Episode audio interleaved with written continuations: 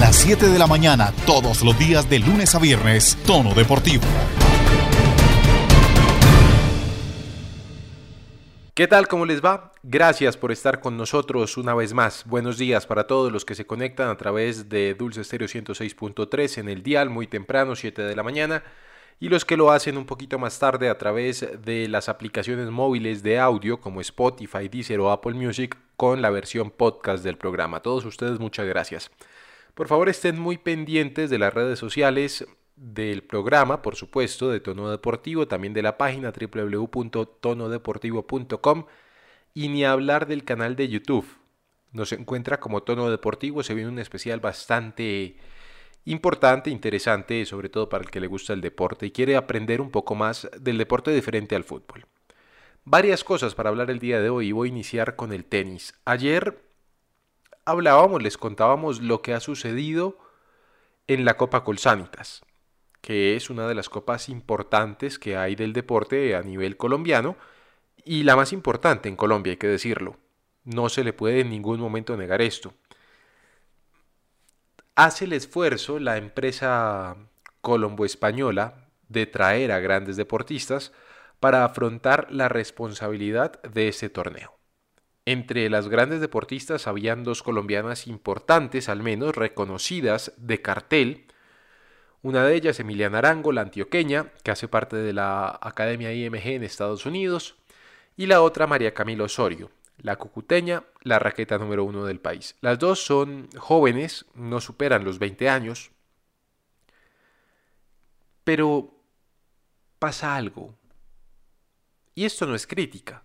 A ver, quiero dejarlo desde un principio claro. Pero hay que decir las cosas porque tapando el sol con una mano no vamos a hacer absolutamente nada. El tenis colombiano necesita un revulsivo. Y esto no es de ahora, es de hace mucho rato. Lo que pasa es que con lo que va sucediendo uno tiene que empezar a hablar. Y así como aquí hemos alabado muchísimas veces a los Mejía, a los Galán, a las Osorio, a las Arango por sus diferentes actuaciones a nivel internacional, también hay que decir cuando las cosas no andan bien. Hace unos días escuchaba a alguien de la federación, cercano a los jugadores y a las jugadoras, pedir que no les comparasen con otras personas. A las jugadoras que no las compararan con Fabiola Zuluaga. Fabiola Zuluaga fue sin lugar a dudas la deportista de tenis más importante que ha dado Colombia hasta el momento. La más grande. Y esto fue hace casi 20 años si les digo un poco más. Fabiola Zuluaga sorprendió a todo el mundo entrando en el top 10 del mundo, en el top 20, con mucha gallardía. A los 27, 28 años decidió retirarse del tenis y dedicarse a la familia. Y desde entonces han pasado las Castaño, las Duque y no han podido borrar lo que hizo Fabiola Zuluaga. No han llegado siquiera a amarrarle un tenis, como dicen vulgarmente. Ahora tenemos a Emiliana Arango, que Emiliana desgraciadamente las lesiones no han, sido, no han sido benevolentes con ella. Le han dado muy duro. La cadera, la rodilla, le ha pasado de todo. Se perdió los Juegos Olímpicos de la Juventud precisamente por una de las lesiones que tuvo. En el circuito no le ha terminado de ir bien. En la Academia IMG pues es una de las mejores, pero no deja de ser una de las del montón a nivel global. Y esto con todo el respeto del mundo, hay que decirlo. Muchas de las deportistas con las cuales Emiliana Arango y María Camila Osorio se enfrentaban antes en juniors, hoy en día hacen parte del top 20 del mundo. Y Arango y Osorio no están ni cerca del top 20. Hablemos de Osorio. Osorio llega a esta Copa Colsanita siendo una de las favoritas. Siendo una de las favoritas por haber ganado el US Open Junior, algo muy importante, hace ya tres años largos, que, bueno, no se le puede quitar, no se le puede decir que no lo hizo porque lo hizo. Y eso en su momento fue aplaudido y fue venerado, y por eso María Camila Osorio es hoy la raqueta número uno del país porque se alcanzó a meter, estuvo en la cualidad Australian Open hace un par de semanas, no le fue bien, perdió. Pero, por ejemplo, en los Olímpicos, Osorio se enfrentaba a las chinas, a las japonesas que hoy día están en el top 20, pero ella todavía no ha llegado al top 20. Y en los Olímpicos de la Juventud Osorio les ganaba. Entonces, ¿qué pasa? Conozco a Osorio, conozco a Galán, conozco a Mejía, conozco la mentalidad que tienen y sé que es una mentalidad ganadora. Sé que no les pesa. Entonces, ¿qué pasa? ¿Es un problema en la cabeza de la organización? ¿Es un problema en la cabeza del deporte? A decir verdad, no lo sé. Pero la crítica que hay por ahí es cierta. Muchas deportistas y muchos deportistas a la edad que ellos tienen ya habían despuntado. Y es triste tener que decir esto, pero no podemos quedarnos a la espera de que suceda, de que se den las cosas, de que ganen un gran campeonato, es más, de que ganen un campeonato, de que se den una alegría a ellos mismos, a ellas mismas, que se la den al país. Ya Osorio lo hizo en el Junior, pero tenía que dar el paso y hasta el momento desgraciadamente no ha logrado hacerlo. Emiliano Arango de a pocos trata de levantarse, pero sigue sin lograrlo. De hecho, perdió, sí, perdió el día de ayer. Eh, era la única colombiana que tenía acción. Emiliano Arango cayó 4-6, 7-5 y 5-7 con la china Yafan Wang, que era la octava preclasificada del cuadro principal.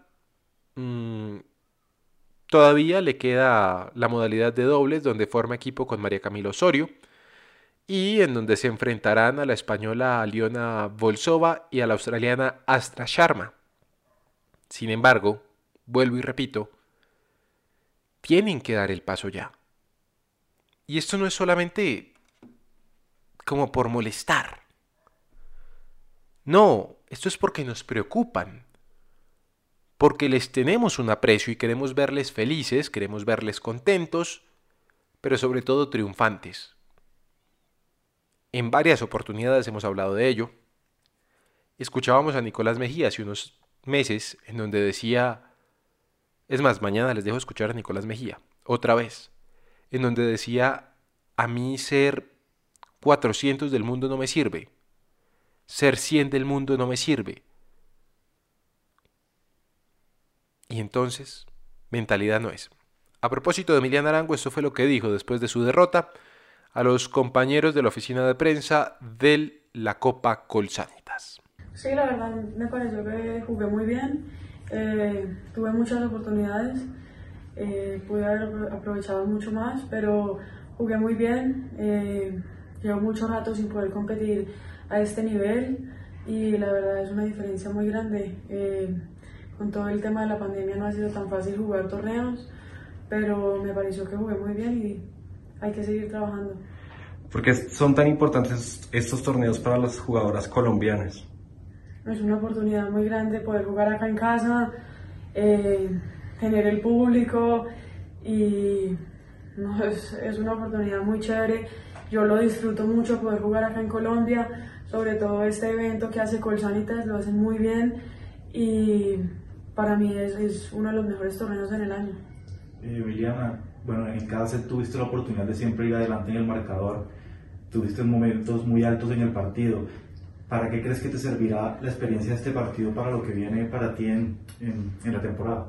No, creo que fue una experiencia muy buena, eh, aprendí muchas cosas, hay que seguir trabajando, hay que seguir mejorando y la lucha sigue. Con estas declaraciones de la antioqueña, les damos la bienvenida. Esto es Tono Deportivo. En Tono Deportivo, Ciclismo. Hola, ¿qué tal? Un cordial saludo para todos los oyentes de Tono Deportivo que hasta ahora están pendientes de la mejor información del ciclismo a nivel nacional. Y vamos a empezar con eh, la vuelta de la juventud, que dio inicio a su edición eh, número 54, año 2021, eh, de la cual salió de la ciudad de Cúcuta, en la que hace 34 años que no empezaba esta carrera a nivel nacional. Pues bueno, ya hay un ganador de la etapa número uno y líder de la clasificación general. Se trata de Jesús David Peña, zipaquireño de 20 años, muy joven, una de las grandes promesas del ciclismo colombiano, que ya ha sido ganador de, la, de esta misma carrera en el año 2019 con tan solo 18 años. Si hablamos de, la carrera, pues hay que decir algunas cosas puntuales. Primero, la, eh, etapa número uno se realizó desde el Estadio General Santander en la ciudad de Cúcuta, pasando por las autopistas de Sevilla, Atalaya, hasta la glorieta del Claret y llegando nuevamente al Estadio General Santander, donde finalizó esta carrera. Como es un recorrido de tan solo 11.8 kilómetros, se tuvo que hacer en 10 vueltas para poder eh, realizar los 118 kilómetros que tenía ya, planta, eh, ya planeados esta etapa número 1. Eh, también una superficie casi plana, completamente plana, salvo algunos tramos que eran unas pequeñas subidas de 40 eh, metros nomás. No había mucha, muchos tramos de subida. la subida empieza el día, el día de hoy con eh, el trayecto entre Villa del Rosario hasta Pamplona. Pero la clasificación general queda de la siguiente manera. Primer lugar para Jesús David Peña de Colombia Tierra Atletas, 2 horas 43 minutos y 10 segundos. En el segundo lugar su compañero equipo Didier Merchan a 30 segundos, al igual que Juan Esteban Martínez y Jason Casalas de Colnago Team y de Colombia Tierra Atleta respectivamente a 30 segundos del líder. Mateo Jaramillo quinto lugar, Avinal Carmen a 35 segundos y a 36 segundos se encuentran en el sexto, séptimo, octavo y noveno lugar respectivamente eh, los corredores Cristian Valentín, Sergio Granados, Steven Bayona e Iván Ojeda. En el décimo lugar se encuentra Brian Justre, ya con una brecha bastante grande de 2 minutos y 8 segundos de diferencia respecto al líder, porque en eh, la tercera vuelta se dio una fuga de varios corredores que intentaron velozmente llevarse a sus adversarios. Incluso en la mitad de la carrera llegó a estar con una brecha de 2 minutos y 57 segundos, pero después se logró acortar a esta que, que acabamos de mencionar, 2 minutos y 8 segundos. También se presentaron dos caídas eh, llegando a la línea de meta en, diferentes vueltas. Una caída a falta de 33 kilómetros y otra a falta de 22. También eh, cuando hablamos eh, de los sprints especiales, vemos que Julián Osorio del Strongman ganó uno y dos para Jason Casalas de Colombia Tierra de Atletas que se llevó unos bonus de tiempo por haber ganado esos sprints especiales. La etapa 2, la etapa del día de hoy se, se, llevará a cabo entre el municipio de Villa Rosario, en el templo histórico, donde se llevó a cabo la firma de la Constitución de 1821, y terminará en el parque principal de Pamplona, en, eh, a 76 kilómetros de diferencia. Ahí se, se, presentarán dos sprints especiales y tres premios de montaña, dos de tercera categoría y uno de segunda categoría. Y para tono deportivo estaremos muy pendientes de toda la información de esta gran carrera, la Vuelta a la Juventud, informando y llevándoles a ustedes los resultados de cada etapa. Eh, y cómo sigue la clasificación general en cada una de estas carreras. Desde Cúcuta informó Rafael David Arámbulo Ochoa una buena, un buen día para todos ustedes y nos escuchamos en una próxima ocasión. Chao, chao. En tono deportivo, fútbol. Hablamos de fútbol en tono deportivo, varias noticias en las últimas horas. Mm, seguimos muy pendientes del caso de Freddy Guarín. Ojalá pueda recuperar prontamente lo que ha perdido en términos familiares y él esté bien. Solamente él tiene la posibilidad de decir si quiere o no quiere seguir jugando fútbol. Pero lo más importante es que la persona como tal, el ser humano, esté bien, se encuentre bien y pueda seguir con su vida de manera normal. Dicho esto, hoy les voy a decir rápidamente el temario. Vamos a estar hablando de la Liga Colombiana, hay novedades. Vamos a analizar rápidamente qué va a pasar, cuáles son las posibilidades que tiene cada uno de los equipos. Hay novedades en Inglaterra con Mo Salah y Egipto, porque Egipto lo quiere para jugar los Olímpicos. También el Barcelona apretó la Liga Española luego de una victoria, ¿cómo le decimos esa victoria? Puede decir polémica, que lo pone muy cerca al Real Madrid y al Atlético de Madrid. También hay novedades en el fútbol internacional. James Rodríguez regresó a jugar luego de una lesión y lo hizo con gol. Don Omar Pachón, ¿cómo me le va? Buen día, ¿cómo ha estado usted?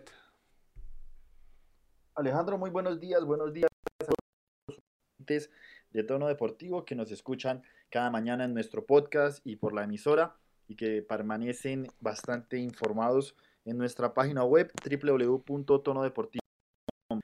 Usted lo dijo y es una buena noticia para James volver, volver con gol, la forma en cómo anotó el gol, el momento, el partido, porque el Everton se estaba complicando con ese 0-0 frente al Crystal Palace, un Crystal Palace débil que mm, pelea más por no descender en esta liga. Y el Everton eh, con el regreso de James tuvo un arma adicional. Sí se vio de pronto tal vez a Sigurdsson más interesado en comandar al equipo, el ser la ficha responsable en, la creación como tal, por ende le, dio más libertad a James. Y el, jugador colombiano pues aprovechó muy bien la oportunidad tras un rebote, una pelota que le queda para la pierna derecha. Yo creo que todos se sorprendieron, nos sorprendimos porque pues James es un habitual zurdo, no es muy hábil con la pierna derecha, pero metió un zapatazo rastrero al palo del, del arquero a la base en medio de un mar de piernas y fue un gran tanto, la verdad. Muy positivo para James que vuelva de esa forma, que vuelva con ese gol. Le dio la ventaja parcial a su equipo que al final terminaría empatando uno por uno. Un encuentro de Jerry Mina pues no tuvo mejor desempeño en el gol porque hizo un partido decente, pero no le jugó una buena pasada. Y, y pues el equipo de Londres terminó igualando el encuentro ante los Toffees. Y pues eh, se complica un poco el tema de la clasificación a la Champions, porque aún debiendo un juego ya se, se le aleja un poco esa casilla del Chelsea y puede de pronto alcanzar y, estar asegurándose los puestos de Europa League, pero tiene que depender de lo que haga evidentemente el West Ham United y de levantar, de retomar aire, pero lo positivo es eh, este reinicio y el regreso de James Rodríguez con gol, se le vio bien físicamente. Lo importante es que a lo largo de la semana no hayan noticias o rumores de una lesión o una nueva molestia, que afecten al jugador colombiano. Óigame, a propósito de Jerry Mina, mucha especulación sobre una posible salida del jugador de la disciplina TOFI. ¿Qué tan cierto y qué tan mentira es? Sabemos comienzo de temporada bastante complicado Jerry Mina, igual que James Rodríguez, igual que la mayoría de los jugadores del Everton, pero ¿hasta qué punto es real que lo quieren sacar?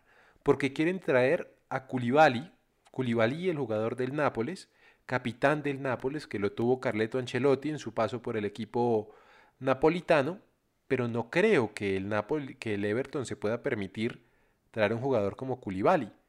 Ahora, lo de Jerry no es que sea terrible, creo que hay defensores que les va peor que a él. Pues Alejandro, usted eh, reseñaba ese tema de Koulibaly es muy difícil por el coste del jugador, por el proyecto, porque no sería tan atractivo ir a un equipo que no está tan reforzado. Otra cosa sería si se plantea un proyecto más elocuente y que se desarrolle mejor a futuro con los fichajes, el tema del estadio. La del Everton ha sido grande, pero tiene que aumentar. El precio del Koulibaly es alto, pero que ha bajado por por su baja de rendimiento, no es el, el del gran momento que tuvo, pero sí es evidentemente un delantero seguro, un delantero de renombre, con fuerza, tesón, talla. A Jerry Mina se le ha vinculado con una posible salida al Everton desde el primer semestre. Yo creo que desde que llegó ha sido complicado porque le costó adaptarse en un principio, cuando lo logró las lesiones lo mermaron y últimamente es de ires y venires yo creo que con Carlo Ancelotti, como viene terminando el equipo de la temporada, y más si logran una clasificación en un torneo internacional, Jerry estaría pasando, pero si el jugador colombiano quiere o aspira a quedarse en el equipo de Liverpool por un, más, por un tiempo más prolongado, tiene que empezar a ser importante porque Kane y Holgate, que viene poco a poco en esa carrera, le empiezan a marcar paso. Jerry pues tiene la ventaja de la talla, el, el aporte aéreo, pero tiene que sobresalir un poco más. Igual es un jugador apetecido para otros equipos. Se habla de la Fiorentina, en su momento del Inter. Yo al Inter lo veo muy difícil de verdad porque tiene muy buena saga. Y, no, y si sacó a Godín, que es un jugadorazo, imagínese a Jerry Mina. Exacto. Entonces yo no veo mucho a Jerry Mina, pero de pronto en un movimiento, en un trueque o algún tema de agentes, que usted sabe cómo se mueve el mundo del fútbol eh, respecto a esta situación, puede, termine, puede que se termine de dar la situación y el, y el fichaje de Jerry Mina por el Inter. En su momento Jason Murillo lo hizo muy bien, tuvo destacables temporadas, sobre todo las primeras en el equipo. Y Jerry Mina no, no, no sería un jugador de un mal perfil. Yo no veo la verdad con claridad a día de hoy que Jerry Mina abandone el Everton en junio. Tendrían que, que, esperar a lo que digo, cómo termina el jugador, cómo termina el proyecto del Everton esta temporada y qué se plantea el equipo de cara a lo que viene. No creo que sea el primer fusil de cambio, hay otros nombres que tienen que, que, que mirar más eh, el equipo Toffee, pero, pero sí es importante que si quiere quedarse empieza a despuntar o a ser uno de los infaltables y insustituibles en el equipo de Carlo Ancelotti. Ahora hay una cosa y es que evidentemente nosotros somos colombianos y siempre queremos ver a los nacionales, a los compatriotas bien, mejor. Pero Jerry Mina no es un jugador franquicia, a decir verdad. O sea, no es Falcao en su momento, que uno sabía que no podía estar más de tres años en un mismo equipo. No es James mm, cuando estaba en el Porto o en el Mónaco. No, Jerry es un jugador cumplidor, un jugador, digamos, interesante a nivel marketing por lo que puede generar, por lo que puede ser, pero hasta ahí. Yo no veo que Jerry Mina vaya a tener un paso más arriba que este. Seguramente, pues es todavía un hombre joven. En dos años, si mejora el nivel y las cosas se le dan bien, puede aspirar a un equipo de mayor relevancia. Recordemos que ya estuvo en el Barcelona no se le dieron las cosas en Barcelona y no porque él no quisiera, sino porque había cosas internas que sencillamente no permitieron que el colombiano tuviera su mejor actuación. Pero bueno, cambiando del tema y esperando que Jerry vuelva a tener, digamos, más seguridad y sobre todo que se gane la, se termine de ganar la confianza del técnico, le pregunto por Davinson Sánchez. Mucho se ha dicho de Davinson Omar, pero aquí les vamos a contar la verdad. Aquí les vamos a decir la verdad. Porque dijeron que Mourinho le había bajado el dedo a Davinson Sánchez. Que Mourinho no lo quería. Y dijeron que Mourinho no lo quería. Mourinho empezó a poner a Davinson Sánchez. Pero aquí les voy a contar lo que nadie ha dicho. Y no lo han dicho porque aquí pues se dedican a leer la noticia, a reproducirla, pero no van a fondo tuvimos acceso al contrato de vinculación de José Mourinho con el Tottenham Hotspur. A diferencia de todos los clubes en los cuales ha estado, en el Tottenham Mourinho no tiene derecho a tocar la plantilla. Mourinho puede decir, me gustaría traer a XYZ jugador. Pero la última decisión la tiene el señor Levy, que es el presidente del Tottenham, el CEO que le llaman. Cuando dijeron, vamos a traer a Bale, Mourinho dijo no. ¿Y qué pasó? Lo llevaron. Así que, con el respeto de absolutamente todos, yo veo muy difícil, muy difícil que salga el señor Sánchez porque Mourinho quiera. Si el señor Levy quiere vender al señor Davinson Sánchez es distinto, Omar. Pero no va a ser porque Mourinho lo pidió. Le cuento ahí.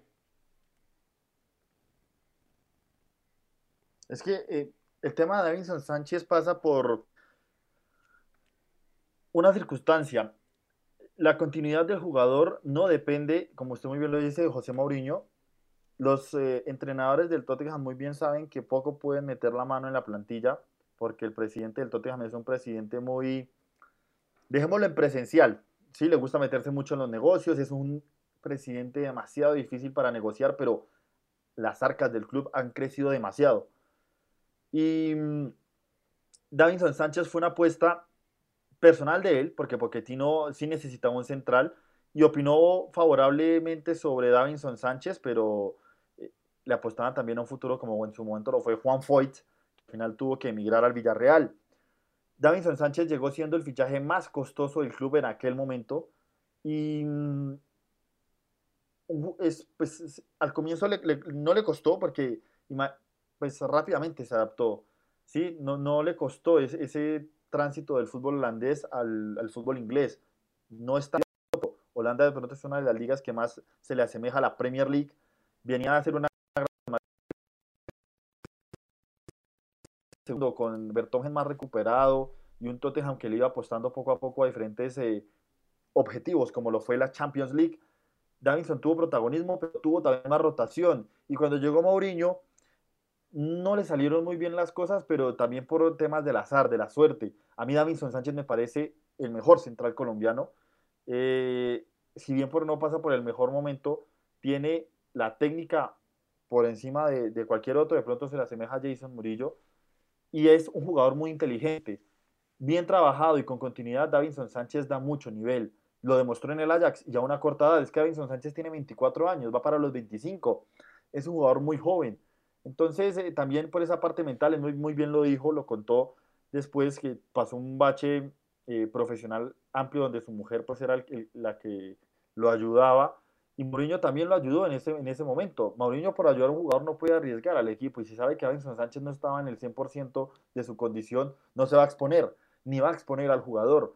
Davinson Sánchez ha, respondido en los momentos que ha tenido la oportunidad, los goles tampoco han sido todos culpa de él, ha tenido responsabilidad en algunos, pero ha venido aumentando un poco el nivel, ha venido mejorando, pero le falta esa destella y, destacarse de la forma que lo hizo en sus primeras temporadas.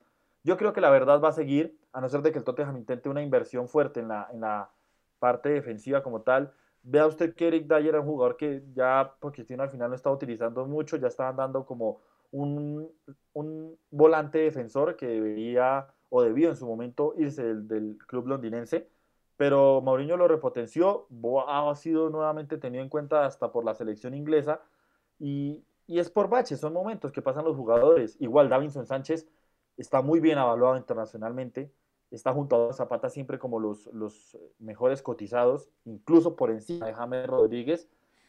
Es un jugador que se adaptó al fútbol inglés, por ende gusta también en su momento y, y se está hablando mucho del de Everton y las pretensiones que tiene Ancelotti de no darse el fichaje de Koulibaly, pero también se habla del fútbol italiano. Dani es un jugador que tiene mercado y no va a tener problemas en ubicarse, que sí afianzarse en el equipo que esté o siga en el Tottenham como el central titular indispensable y evidentemente eso le va a favorecer a su futuro y al de la selección nacional.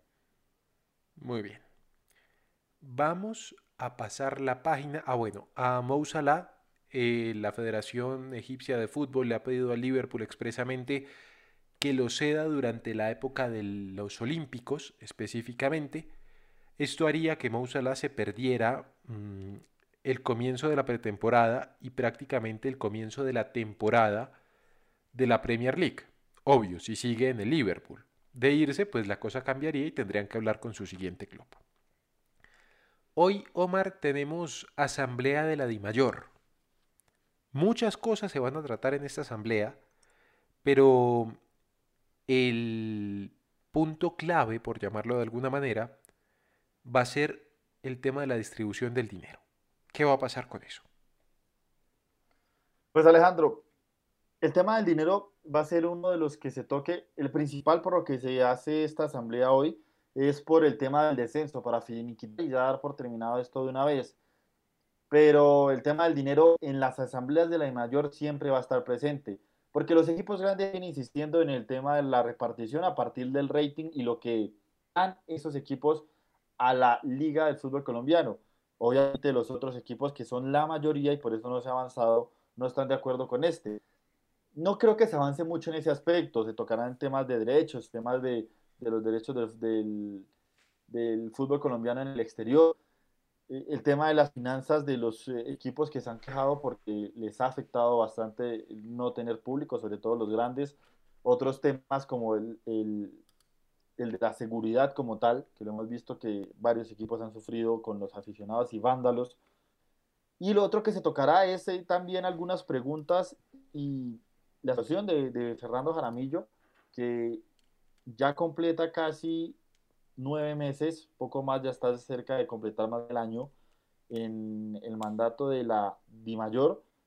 Evidentemente no va a ser un balance general, pero pues obviamente ante el rumor que sale estos días de su posible salida o el no querer continuar por el desorden que tiene la Di Mayor. Es rumor, la verdad, Alejandro, no he podido constatar esa noticia, no he podido contrarrestar esa información. Lo que yo sé es que Jaramillo, pues obviamente ha tenido un proceso de adaptación. Es complicado que una persona que viene de un ente tan privado y venga o llegue a un ente privado, pero que al final termina siendo muy público, como lo es el fútbol colombiano, se adapte. Pero yo la verdad no, veo, no, no creería que Jaramillo quiera irse, por así decirlo. Yo le voy a contar lo que está pasando. Yo le voy a contar a usted y a los oyentes lo que está pasando. Jaramillo no se quiere ir. Jaramillo quiere seguir. Pues, ¿quién no va a querer seguir? Sobre todo cuando se conoce el poder del fútbol, mantenerse en él es lo mejor. El problema es que a Jaramillo lo quieren ir. Así de sencillo. Este balance que va a presentar tiene que ser aprobado por la Asamblea. Tiene que ser aprobado por los equipos. Pero antes él se lo tuvo que presentar a su comité ejecutivo. En el comité ejecutivo a Jaramillo no le aprobaron la gestión. A eso se le suma que el fiscal, el revisor fiscal que le pusieron, se lo pusieron los llamados equipos chicos, que no quiere que el señor Jaramillo haga lo que tiene que hacer para que el fútbol crezca. A la larga, y viendo la situación, son, entre comillas, más los chicos que los grandes, y al señor Jaramillo no lo quiere. Y pregunto, o bueno, le digo yo a usted, Omar, Jaramillo es un mister, no va a decir que un lord. Perdió su, su categoría de lord cuando decidió ser presidente de la de mayor. Pero es un mister de la alta sociedad. ¿Cómo cree usted que lo ven los presidentes de equipos, por ejemplo, como Águilas, como Envigado, como Jaguares, equipos que independientemente de que pagan ficha de ricos, no son grandes. Ahí está la cosa. Es que ese es el tema, Alejandro. Eso es lo complicado. Obviamente a, a los dirigentes del fútbol colombiano, porque son dueños, pero pues se llama dirigentes, no les gusta que les muevan mucho el rancho.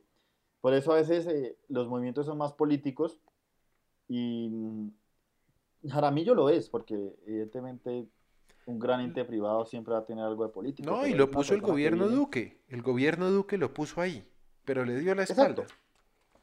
Exacto. Es complicado ese tema.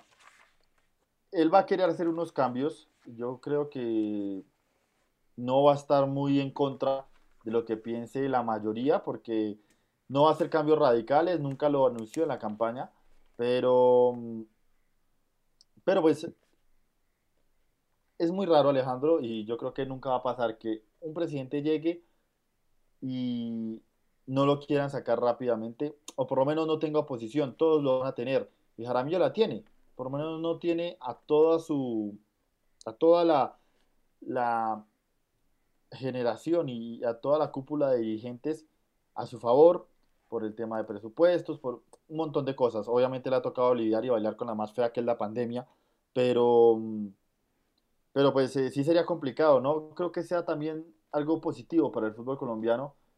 Tanto cambio de presidente que no se le puede dar continuidad. Jaramillo no ha hecho las cosas bien, pero no las ha hecho mal.